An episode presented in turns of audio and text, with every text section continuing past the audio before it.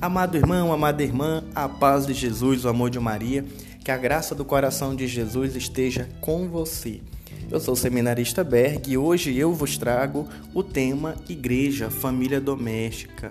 Ou é o contrário, gente? Família, Igreja Doméstica, é isso mesmo. Família, Igreja Doméstica. De modo que eu possa te ajudar um pouquinho a compreender essa mística, essa espiritualidade que passa pela família e que deságua né, na nossa igreja universal, na igreja como um todo. Então, vamos conversar um pouquinho sobre isso, sobre essa oportunidade que temos de vivenciar esse momento família. Então, vamos lá. Muito bem, deixa eu só dar uma olhada aqui nos, nas minhas anotações, porque é muita, muita informação e eu tenho que simplificar. Então vamos lá. Meus irmãos, é importante nós termos em mente que. Nunca esquecer disso, né? Eu acho que eu já repeti isso muitas vezes, mas é bom que fique gravado. Deus só permite um mal se é possível tirar um bem maior daquele mal. Então, infelizmente, a gente ouve por aí ainda pessoas dizendo: ah, é Deus punindo a humanidade, é Deus nesse sentido, como se nosso Deus fosse um Deus, né? Malévolo, um Deus do mal. Mas enfim, Deus ele não provoca o mal, mas ele permite o mal, porque através do mal, através do mal, de algo que não é tão bom, é possível sim tirar uma lição, aprender, né? Algo novo e evoluir, crescer como pessoa, como ser humano, como cristão. Não houve e não há ressurreição sem passar pela morte. Então, o próprio Cristo, ele teve que passar, né? Ele precisou passar, ele quis passar por esse caminho, né? De, de padecer esse caminho de dificuldade, o caminho da morte, e nós, né? Para alcançar a ressurreição. E nós, como filhos amados de Deus, seguidores do Cristo, também passamos por esses momentos de provação e de morte. Meus irmãos, a nossa família é o ponto principal ali, é a base né, para construção da nossa fé. Deve ser na família e não na catequese que nós aprendemos o Pai Nosso, que nós aprendemos uma Ave Maria, que nós aprendemos fazer o sinal da cruz, que nós aprendemos a oração do Santo Anjo, que nós aprendemos a importância da missa. Só que infelizmente, né, de um bom tempo para cá, as nossas famílias foram perdendo essa essência. Quem tem é avó, pelo menos até nesses tempos atrás, as avós, os avós eram praticamente os responsáveis para salvaguardar, salvaguardar é ótimo, né? Para salvaguardar a fé, para manter viva essa espiritualidade, não apenas como algo meramente tradicional, mas se você perguntar para um desses velhinhos, velhinhas, a importância da Santa Missa, a importância do terço, eles vão te dar uma resposta, a grande maioria, espetacular. Talvez não com todo o embasamento teológico, mas com uma profunda verdade. E eles sempre fizeram questão de passar isso para os filhos e, consequentemente, para os netos. Com esse período, essa vivência que nós temos, né? Ia falar esse período do coronavírus, um pouquinho mais na frente. Essa, essa vivência que nós temos né? De não parar em casa, de não ter tempo mais de sentar em família, de ninguém se reunir mais para conversar, de ninguém mais se conhecer. Nós apenas hoje em dia dividimos espaços dentro da mesma casa, mas dificilmente paramos para conversar, paramos para nos conhecer. E o resultado disso, para chorar, para sorrir, para desabafar, e o resultado disso são pessoas depressivas, crianças, jovens, né, adolescentes depressivos, idosos entrando em crise, sendo abandonados muitas vezes, pais e mães que não conhecem os seus filhos.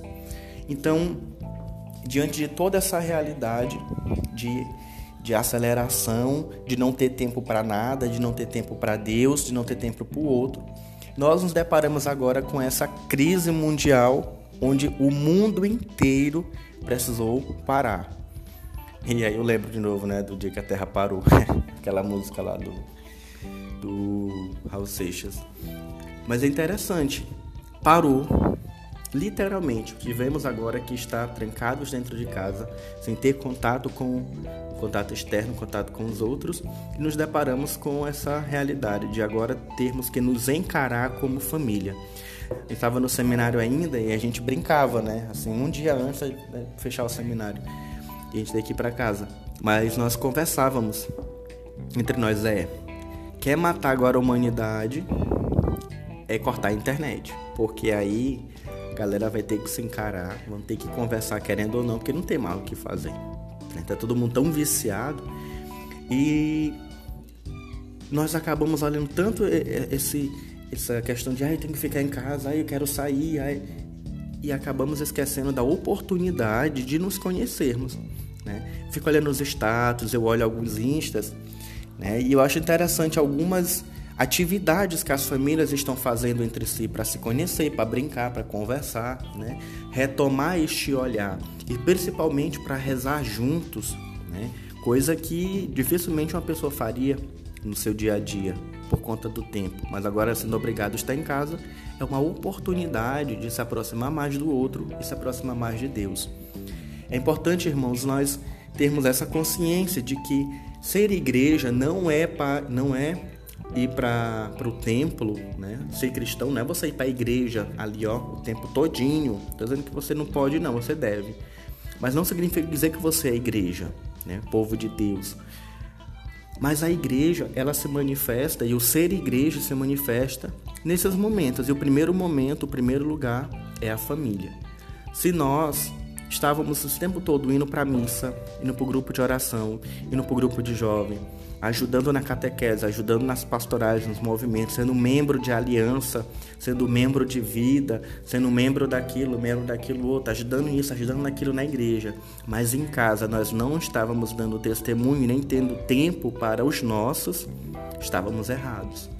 Mas agora a vida nos impõe uma oportunidade de resgatar aquilo que foi perdido.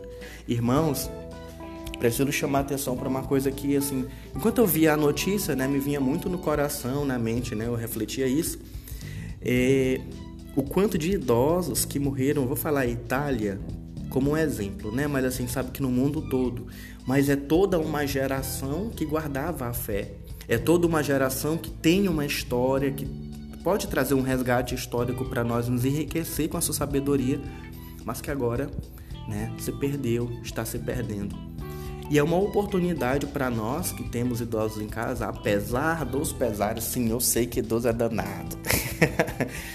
Mas de conversarmos, de tirarmos a dúvida, perguntar, questionar, não com o intuito de confrontar, mas de conhecer.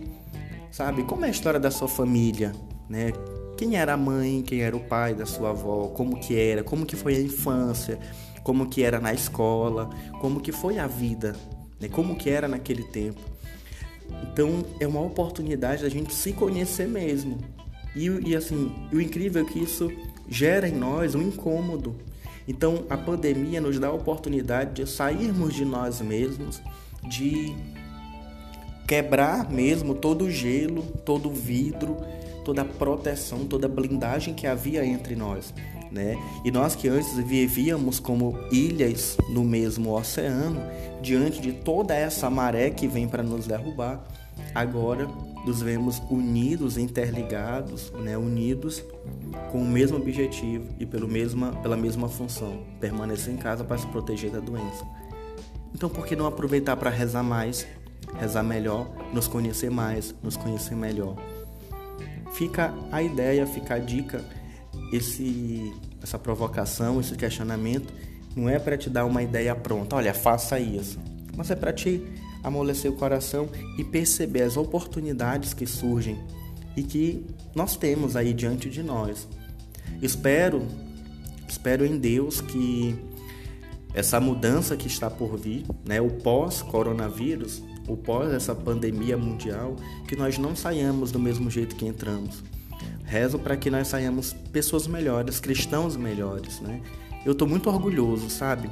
Muito mesmo, de muitos amigos meus, de muitos cristãos que nessa hora realmente estão revelando o Cristo, estão ajudando a, a, a provocar nas pessoas não o medo, mas uma reflexão de vida. Independente, e eu sei que tem pessoas que são né, evangélicas que ouvem isso, possivelmente, talvez você seja ateu também, está ouvindo isso, mas que você possa sair um ser humano melhor, de dialogar com o outro, independente da fé, da cor, da raça, da. enfim. Mas conhecer a pessoa, que nós saímos mais humanos. E nós, que cremos no Deus vivo, saiamos com a consciência do chamado que Ele nos fez a sermos sal e luz, a fazermos a diferença, a deixar a luz de Deus brilhar em nós, na nossa família, na nossa escola, aonde nós estivermos, seja próximos e seja à distância. Que todas as postagens que eu vejo no Instagram, que eu vejo no WhatsApp, nas outras redes sociais, sobre palavras de bondade, sobre Deus, sobre os santos, sobre que isso vai passar toda essa energia positiva e todas essas manifestações culturais também que a gente vê. Que isso gere em nós uma consciência de que o bom, o belo, o saudável, ele precisa aparecer mais.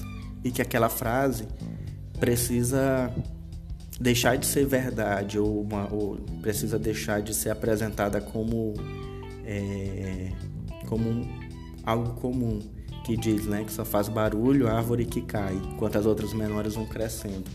Então, aquele ato de bondade que está crescendo, que agora ele possa se sobressair diante daquilo que é mal e que o bem possa prevalecer e a bondade possa fluir do coração de Deus para o coração da humanidade. Que a nossa família seja de fato uma igreja doméstica, pautada, pontuada sobre a rocha, sobre a rocha firme da fé, que é o nosso Senhor Jesus Cristo, que é o nosso Deus. Um forte abraço, que Nossa Senhora passe à frente. Lembre sempre de rezar o terço com a sua família, de meditar a palavra, de assistir a Santa Missa, de partilhar Eis o momento de nós conversarmos sobre os carismas da igreja, sobre aquilo de bom que a igreja nos ensina. Que Deus nos ajude e nos inspire. Em nome do Pai, do Filho e do Espírito Santo. Amém. Um forte abraço.